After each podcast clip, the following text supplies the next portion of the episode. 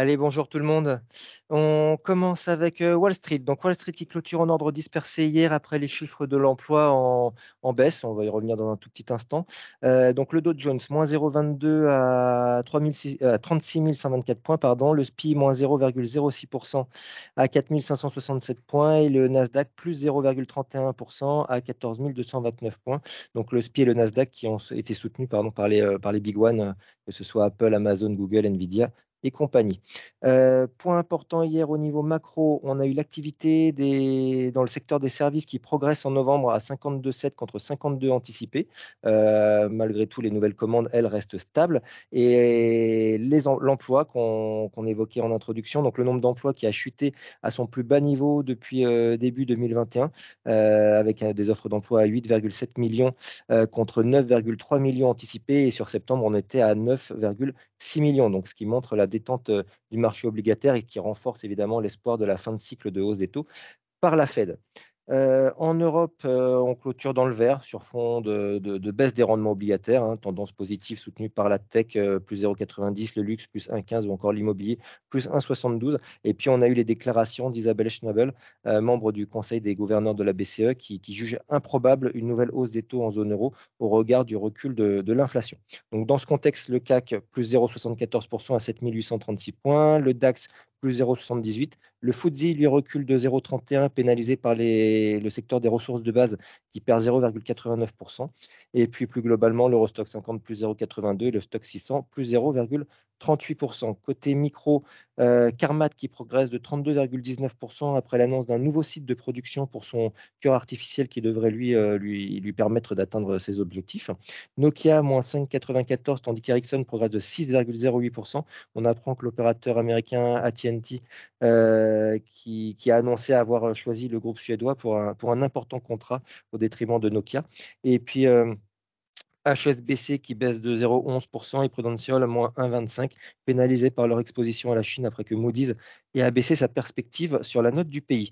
Euh, côté, euh, côté macro, on notera le recul de l'activité confirmé en novembre avec un PMI composite à 47,6 contre 46,5 en, en, octobre et puis les prix à la production en zone euro qui progressent euh, sur le mois d'octobre de 0,2 0,2% pardon, sur un mois, mais on recule de 9,4% sur un an. Euh, côté du rendement obligataire, donc on le disait, détente euh, qui favorise les, marchés actions, le 10 ans allemand moins 11 points de base à 2,25 et le 10 ans US moins 10 points de base à 4,19.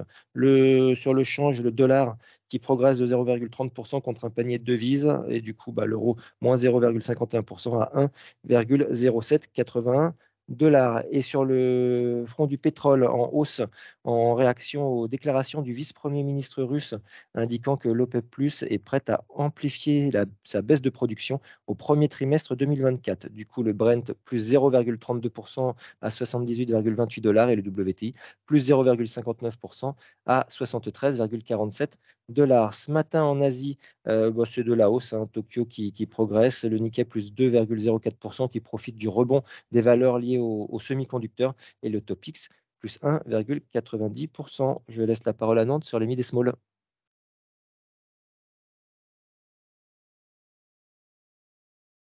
Si on a quelqu'un à Nantes.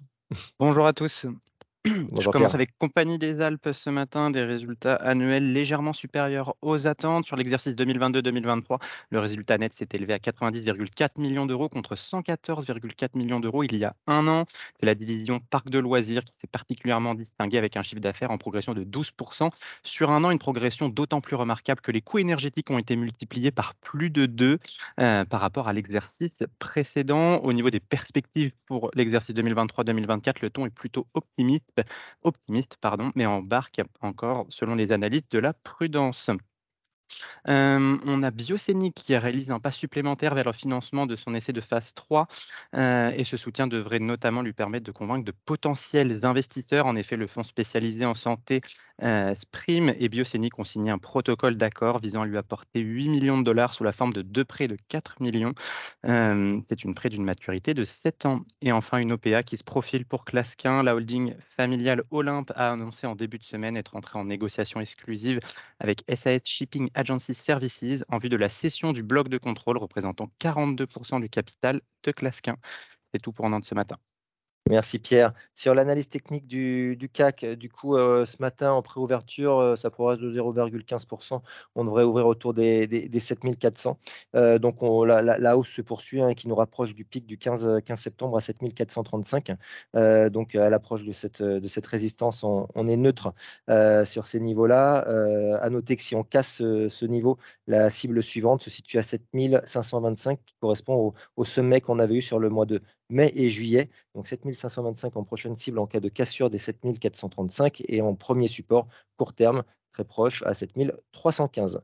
Euh, sur l'agenda du jour, euh, on aura euh, cet après-midi, donc aux US, l'essentiel va se passer aux US aujourd'hui, les créations d'emplois non agricoles, donc les chiffres ADP pour novembre à 14h15. À 16h, on aura la décision de la Banque du Canada sur les taux. Et puis, retour aux US à 16h30 pour les stocks de pétrole brut. Euh, voilà pour aujourd'hui. Et du coup, bah, je vais laisser la, la parole pour le débrief du